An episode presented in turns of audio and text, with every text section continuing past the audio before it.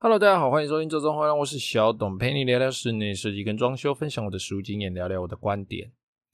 今天我们继续来聊这个吴英峰装修案场哦。吴英峰装修案场 怎么讲都觉得很奇怪哦。我觉得帮他取个名字好了，就叫他小军的案场啊，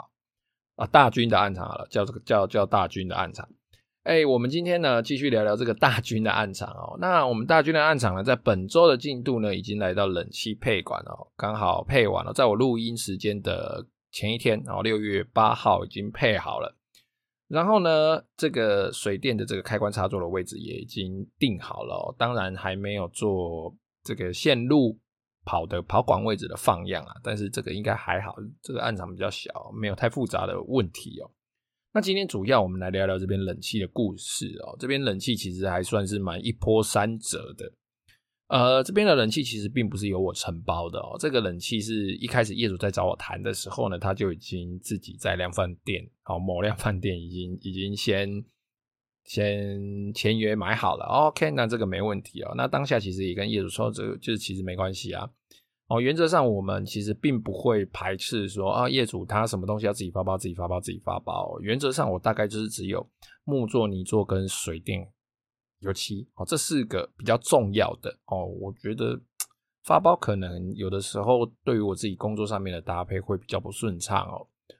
啊、所以这个这这四项工班，我个人是比较少让客人去外包。那如果你其他说什么大理石、人造石啊、微波啊、什么电灯啊、好窗帘啊，这个我觉得，但是地板啊，在外包我觉得都没关系哦。那我其实就只有一个要求，就是我们在跟业主讨论完的图面哦，那个样子，那包含我们的施工现现场的一些施工方式哦，就希望他能够配合我们这样子就好了，大家大家互相嘛，好配合就好了。哦，那。呃，一开始的 A 师傅，我们就讲 A 师傅，后来换了师傅了哈。这样讲，应该就知道蛮算是蛮有有一点事情严重性的哈。这就就就换了换了一组师傅。那一开始的 A 师傅呢，其实我们一开始在看案场的时候，他马西格雷公哦，他侬呵呵呵，OK OK OK OK 这样。那其实也不能怪他哦，因为呃，这整个。整个时间，现在的整个时间基本上就是冷气的旺季哦。他们现在应该非常非常的忙哦。那再加上他们又有跟量贩店做配合，所以他们在一些维修啦，或者是安装上啦，基本上应该排的时间都是非常非常的满哦。只是说，呃，当时我们在约看的时候，我们也互相都留了联络方式哦，然后也压了保护的时间哦。只是说，为什么他呃没有去做好这个安排哦，然后导致呢，诶到了我们施工的前几天，就好像是这个礼拜一吧，好像这礼拜一还是礼拜日的样子。哎，业主，我们现在就是开始在跟师傅说，哎，师傅你怎么都没有跟我们确认时间呢？在讲这些事情的时候呢，哎，这个师傅又不回啊，一直又不回。那我这边联络业主那边联络，他也不不不不太回。然后呃，过了，反正就过了一小段时间之后，这师傅还反问我说，啊，你保护贴好了吗？整个就傻眼哦，就那个时候，其实我们就已经压了保护的时间了。就比如说，啊、我们就跟他压说，你进冷气的前一个礼拜，比如说他的礼拜四要进好了，或礼拜五要进，那我们在前一个礼拜的礼拜三或礼拜四或礼拜五，反正我会在前一个礼拜就把保护贴好，就让你可以顺利的进来施工。这样好了，那他这个时候还在问我说：“哎，你保护贴好了吗？”我说：“贴好了，上个礼拜就贴好了。”好。结果他回业主说：“哦，你们现在这个时间我没办法哦，必须要排到月底哦。”然后业主当然就去直接跟他的上面就这量贩店做反应嘛。那处理的方式也并不是非常的理想啊，我个人觉得并不是非常理想。反正就是一副态度，就是啊，反正我工作都已经排了啦，哈，你太晚讲了，说什么我们太晚讲，业主还翻出对话记录，什么我们太晚讲，业主还在问我说：“啊，你是什么时候？”哦，反正讲到这件事情，就是觉得有点、有点、有点小小生气啦，就觉得说，呃，大家出来工作，然后都已经配合，就是大家都刚好第一次要配合嘛，那呃，在这时间上，你怎么你怎么会就是都感觉不是很在意哦？感觉就是即使这个案场没有没有，就就三台冷气嘛，那也知道说，呃，现在是冷气的旺季，他这个师傅现在大家都忙嘛，哦，但是诶，我们已经提了提了。就是这个保护的时间，其实我们已经压的算是蛮久了，然后还提早一个礼拜再去跟他确认哦，结果他就跟他说：“你们不行，你们一定要等到月底哦。”就是那个态度，就是有有点有点呃你别走走，我们青菜里啦，哦，大概就这种感觉啦。好了，那后来这个量贩店呢，他就转单哦，就把这个单从 A 店转到 B 店去哦。那后来就 B 店 B 店的这个师傅就跟我们主动联络上了，那也在也在礼拜四的时候完成了这整个配置哦。那其实呢，到现场的时候呢，哎呦，还有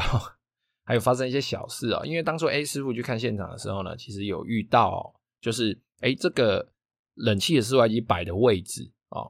呃，它摆得下哦，它是垂直的摆哦，总共三台嘛。那业主当时在签约的时候，因为签约的时候那个时候并没有人去告诉业主说他该怎么做会比较好哦，所以他就很直觉的就选了三台哦，三台并没有使用一对多的冷气哦。那有的人当然也会对一对多冷气有些疑虑啦，但是其实这种疑虑现在就是比较比较少，可以透过搭配的方式哦，以及现在其实损坏率其实蛮低的哦，所以。嗯，一对多的冷气也不是说不好了哈，扯远了，说回来哦，啊，那当初那个师傅就帮他，A A 师傅就帮他排这个室外机安排的方式是啊、垂直的，比如说就大中小垂直的这样子排下来哦，那刚好排在他的阳台的侧边哦，但是呢，呃，其实我们现场去量的时候，因为冷气是业主发包了嘛，所以这这件事情其实我根本就不用管哦，那。我们到现场去陪这个 B 师傅，哦，现在就已经换了嘛，好，那陪 B 师傅去现场，我们都都当天都已经准备要配管了哦，哎，一去，哇靠，这一量不得了，这个一二三这样子，的确垂直的放是能够把机器放进去的，但是呢，哎，这个机器日后会没有维修空间哦，它就是硬挤进去的啦，那连那脚架架子都非常非常的难去做固定哦，那再加上呢，呃，当初 A 师傅来看的时候呢，因为业主算是蛮提早。好，就请师傅到现场去看的，所以其实有一些像塞衣架啦，哈，或者是一些管线等等之类的，都还没有就定位，或者是还没有锁上去哦。那建商在放室外机的后面的柱子上锁了那个转圈圈摇摇，那个叫什么摇摇。讲不出来，反正就是那种钢索式，然后是用转的升降的这种吊椅杆啊，反正就是钢索式的升降吊椅杆，然后它是有一只有一只摇臂的哦，有一只摇臂的，是用转的这样子升降。妈讲一个升降吊椅杆讲成这样哦，那那个地方有必须每天都伸手去转嘛，哦，升降嘛，但是。诶，它刚好是三台室外机就挡在那个地方，就变成它没有办法去做这个钓鱼杆的升降，导致那个钓鱼杆会无法使用。那当下其实我们也考虑蛮多的这个方案的哦，到底是要改一对多，或者是啊机子移位置，或者是移这个升降钓鱼杆哦。但是综合评估之下呢，因为当下就要装，对，就要配管了哦。然后呢，业主呢，因为在结账的时候，当然一开始。觉得说，哎，应该是可以直接跟量贩店那边做退单哦，做做本来是一对一换成一台一对二跟一台一对一这样，但是因为啊业主有一些申请补助的部分，其实他已经提早申请了，已经结账了哦，所以其实要办理退换货就会非常非常的麻烦哦。所以呢，哦，我们后来就决定哦，在现场摆主机的方式稍微有点改变了，然后把一台主机摆到另外一个位置去哦，这件事情就算是解决了哦。那。当然啊，在施工上啊，哦，在那个整个配管啊、配置上面哦，师傅每个人做的细节都不一样啊，每个每个人在做的方式习惯都不一样哦。其实我们的角色就是负责去帮业主，哎，稍微督一下、监督一下哦，看一下哎，现场有没有给你乱弄哈，然后排水啊、试水 O 不 OK，然后这个铜管啊放置的方式 O 不 OK，会不会影响到后续我这边的装修？好，那这一个部分。通通都弄好之后呢，哦，那其实算是蛮顺利的。这个 B 师傅他们就把整个冷气的初步配管都已经完成了哦。然后呢，这过程中当然也是有发生一些算是蛮好笑的小意外啦。哦，这个师傅呢，他在弄这个呃这喷灯的时候会给啊，喷灯在烤这个管的时候呢，因为他只是有点也是蛮急的啦，哦，弄弄弄弄弄弄弄，一个不小心把纱窗烧破了，就刚好他那是阳台的这个落地纱窗嘛。然后他也没注意啊，等到我注意到转过去的时候，大喊了一声“师傅会给”，喊的时候呢，师傅也马上，哎呀，他那个手马上举起来，就是要把那个喷灯移开那个纱窗。就在移开的瞬间啊，那个纱窗因为已经受热嘛，我觉得它已经软掉了。然后纱窗又是绷紧的状态，所以它软掉，它不是这样慢慢融掉，它就一瞬间，就像你把这个泡泡戳破一样，它就直接嘣，哎，就直接破掉了。好了，那、反正那个后续赔偿的问题再再处理就可以了，就换个纱窗而已，换个纱纱网而已啦。好了，那前面呢有提到说，为什么这个室外机摆垂直的不行呢？因为它那个垂直的摆起来呢，太空间太紧迫了。它连第一座，因为它有呃五零哦五零的，然后二八的跟二二的哦，它总共三台，这三台分别是代表机子的冷防能力的大小了。哦，那当然机子也是从呃五零最大，然后二八跟二二一样大，应该是啦，没记错。反正它它有两台一样大就对了。那它叠在一起之后呢，它会变成它的上盖没办法打开哦，然后它要维修的时候，有可能你要先把机子整个拆掉移出来之后啊，才有办法做维修的动作。那因为现在的冷气维修大部分都是从原厂这边负责哦，然后呃，他判定如果是安装问题的话哦，比如比如说排水管没有装好、冷媒管没有装好这一种哦，这种不非机子本身问题的哦，他才会请你原来帮你装冷气的师傅来帮你做维修。不然呢，他们现在都是由原厂这边直接，比如说机子基板坏掉、马达坏掉、寸动诶、欸、寸部马达坏掉、感应器坏掉，这些他们都直接就是从原厂这边出货，然后请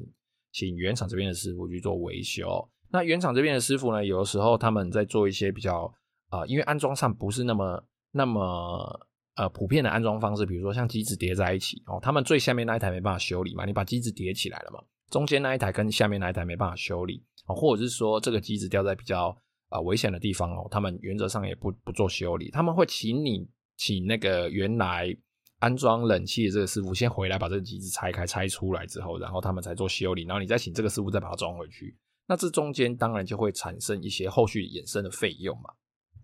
哦，所以在室外机在我们一开始在评估的时候，其实就已经要考虑好后续维修跟我们整个。呃，布置的方式哦，它会不会影响到动线，然后以及美观，然后外观哦。现在大楼有一些，它都只会规划一块专门给你放室外机的位置嘛。哦，那包含铜管旁边这个施工啊，铜管弯的这个角度有没有办法弯过去，有没有办法接铜管，这些都是我们要做考虑的哦。还有室外机的尺寸，你的尺寸的大小，你冷气冷房能力的大小，是不是能够放到那个地方？那你为了美观的话，或者是说为了放下那个地方，你是不是必须牺牲一下？都不是一对一，可能是一对二啊，就一对多来搭配一对一这样子，这些都是我们要去一开始评估要去注意的哦。那因为这边因为实在是一开始没有去帮他注意，所以才产生了后续这些问题哦。那一般我们冷气在配管的时候，我们要注意什么呢？第一个哦，这个我们讲很多次了嘛，哦，第一个就是排水嘛，哦，那排水呢，当然就是从这个排水孔到冷气壁挂式冷气这个位置，它要有一定的斜度哦。因为冷气本身的排水它是没有压力的哦，它就是从冷排上面这样滴滴滴滴到集水盘之后呢，再从集水盘汇集到这个排水管哦，有有一条排水软管，机子本身的排水软管，再从排水软管排到我们帮它接好的这个排水管里面。那这个排水管呢，一般来说大概至少都要有一百公分，大概都要有百分之三到百分之五的这个斜度哦，这样子水在泄才会比较。比较顺畅哦。那如果说水量比较大机子，像吊顶式冷气的话，那那个管径啊，或者是说，哎，这个管子我们在做一些配管的时候，可能就还要再加通风口，不然它水量有的时候一次太大冲进去哦，它可能会造成这个叫做气塞哦，或者气塞现象，空气堵住啊，水没办法下去，水就溢回来。但这是少数啦，这个可能要在一些比较特殊的环境哦，比如说湿度突然很高，然后呃，你冷房能力一次又。制造的也很高，然后这个水一次大量的排出来啊，一次排出去这样，通常都好发在、呃、我们台湾的梅雨季哦，然后那个时候要要热不热，要冷不冷嘛哦，那有的时候呢，前几年哦，我们在我们比较年轻的时候，大家应该都还有感受，就是梅雨季大概梅雨季的这个时候，有的时候一下雨哦，就会变得跟冬天一样冷哦，就没有开冷气的话，会变得跟冬天一样冷。那也就是在这个时候，如果有的人家里比如开除湿或者是开冷气。或者是哎、一下雨然后变冷，然后你再吹冷气啊，先吹冷气才感受到外面变冷，然后就这个天气剧烈的变化下，有可能这个湿气跟这个湿度啊，它就会急剧的提高，那导致这个冷气排水量突然增加哦，这个时候就可能会发生一些气塞现象哦。那这种东西就是非常容易发生在吊顶式冷气上，所以吊顶式冷气有的时候我们在做排水管的时候，还会在排水管的转弯处多做一只向上的这个通气孔，避免这个气塞的现象。那再来冷气有壁挂式冷气，最重要的就是回风哦。那回风一般来说，我们在计算都是冷气的底部到天花板，也就是挡住它回风上回风的这个位置哦，大概有四十公分哦，这是最少最少的极限哦。之前我们也有一些图解嘛，哦，那这个回风其实主要就是要让冷气从上面把这个热空气吸进去之后，然后经过冷排，然后再把冷空气吹出来，所以至少都要排定差不多要四十公分以上哦。那有的时候我们留到四十五十，像这边这个大军的案场的话，平均来说大概都有四十八到五十的水准哦。那再考虑到这个冷气排水跟窗帘盒上凹的这个这个角度、这个高度哦，其实我们在做的时候，它这边的。天花板算是空间蛮足够的，这边天花板也都有做了大概十公分的空间了，我们里面可以做一些防眩的砍灯哦，等等的哦，这些东西都还算是有蛮足够的空间哦，那再来哦，就是我们在配电的时候，我们在配这个冷气的电哦，冷气其实它有分成信号线跟。跟电源线哦，那现在的冷气因为都是变频的，而且现在冷气大部分都是所谓的室外机供电哦，它不是像以前的电，就是会先到室内机，然后再跑到室外机这样。现在都是统一由室外机供电之后，再打信号比较小的电进来我们的这个室内机哦，因为现在都是直流变频，然后包含里面的马达、风扇马达也都是 DC 的哦，所以他们只要一条小小的。细细的这个讯号线，它基本上就可以应付很多很多状况了。但是呢，就是在室外机供电的这一条，原则上室外机供电的这一条，我们有的时候在配，我自己的习惯在配的时候呢，我们会依照，比如说原来建商预留的是呃五点五的这个两百二十伏特的线啊，我们就会照两百二十伏特五点呃五点五平方的两百二十伏特的线给它留出来。但是呢，我们有一些人在做，他可能就会做二点零，好，可能做花线，可能做角线啊，总之不管。但是你在做的时候呢，切记切记啊，每一个回路都有它的这个电流耐受能力的上限。虽然现在变频的这个电流非常非常的小，它的瞬间启动的电压不会很高哦，这瞬间启动的电流也不会很高。但是呢，啊，你不能够仗着它说，哎，它的这个电流很低，所以我这个负载很低，所以我一次他妈就给它装个三台四台在同一个无熔丝断路器啊，告诉你这样子还是会跳电。然后在装的时候呢，就注意这个线的这个绑闸有没有绑好。这一次呢，我们这个大军找来的这个冷气师傅 B 师傅，哎，他们在绑闸电线这方面，我觉得算是相当相当用心哦。他们为了说，哎，这个线都这样卷卷卷卷卷嘛，哦，就是在那个缠绕哦，新新的新配的线要接上它原来旧的线的时候，这边缠绕那个那个绝缘胶带的底嘎骨沿那乱七八糟大细丸这样子，他们呢。自己用剪的那个弹簧的，呃，不，不是弹簧，铜管哦，剪剪的那个冷气的铜管的细的那一端哦，剪了之后呢，用那个铜管去做压接，我真的觉得，哎，这一招是真的算是在现场施作上了，他不用把那个线缠的大大小小几弯几弯这样子，他就是稍微缠过之后，再把那个铜管套进去，然后做压接，用用钳子去做压接，等于用那个铜管。铜管里面空心的位置，用那个铜把那个电线整个用力夹住，然后他们在外面再缠上绝缘胶带哦。这样子的做法其实让那个电线非常算是呃安装上看起来非常非常的漂亮哦。然后在制作在它的那个电流啦，然后在它整个制作上看起来就是非常非常的精良哦。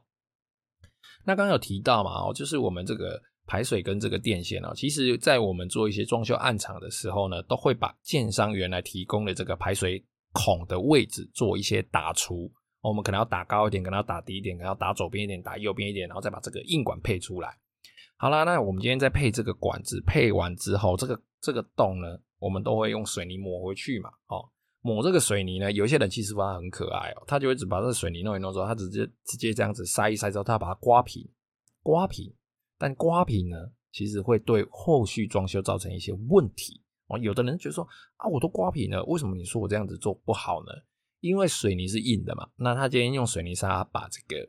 这个凹洞刮平了之后，注意它是平哦，哈，它平了之后，但是水泥其实它会有一些凹凹凸凸的地方嘛。哦，但是原来的墙面是油漆补土过的墙面，哦，也就是说。之后，我们在整个装修做完的时候，我们要再针对那个打的那个地方，哦，这个水泥墙打的那个地方，我们还要再去做油漆补土的话，它的水泥已经是跟墙面平了，所以我们在补那个地方呢，我们顶多只能把它补补顺，就是那个地方会凸出来，旁边低一点，但是我们就做一个弧度让它顺，它是没有办法整个是平的，那个地方只要稍微一吃到灯光哦，那个痕迹就会非常非常的明显哦。所以我们现在在做呢，都会请师傅说，你补你就补到凹下去哦，你不用补平。你在刮在抹的时候，你就是让它凹下去哦，你不要让它，你不要想说，哎、欸，你个包本啊，当然啊，包本是做好啊，但是呃，你如果没有，你如果是把它补平没有凹下去的话，我们其实后续在做油漆的时候，它就会留一个痕迹在那边哦。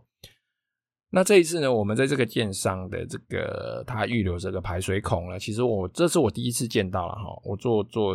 做到现在算是第一次见到这种做法。他把排水孔跟呃这个冷气两百二的供电做在同一个位置哦。像我们现在一般的做法都是两百二的这个供电，我们会直接做在比如说放室外机的这个冷气铜管孔的附近，或者是放室外机的这个阳台的。上方哦，其实比较少，还会坐在室内机这个排水孔这个位置。那他坐在这个位置就算了，他并不是把水电孔分开哦，他是直接把排水孔跟这个电线做在一起。那当然了，他也不是笨到说真的把这个两百二十伏特的电做在排水管里面，它是一个盒子哦，一个电盒。然后这个排水管呢，因为排水管已经都朝下嘛，哦，它朝下的地方就留给排水管，它从上面再配一条两百二的，就一条。由上往下的这个两百二十伏特的电就留在那边哦，算是呃蛮特别的做法。我跟师傅在那边聊，他们也是第一次看到这种做法。好，那这一次呢，我们这个大军的案场哦，大概就到这边哦。那后来我自己在现场，就师傅他们在做的时候呢，我也在现场做了一下水电位置的放样哦，插座在哪里，然后网路线啊、网路孔啊，那边要拉到多高啊，这些都现场都先做放样哦。我们下周呢。哦，就会开始做水电的配置，然后木工就会先进场开始做粗胚了哦。好了，那今天的节目就先到这边哦。有任何问题，欢迎加我的 IG 或是脸书搜寻这种黄良私讯我，也可以在 Apple Park 下面留下你的留言哦。非常谢谢各位的收听，拜拜。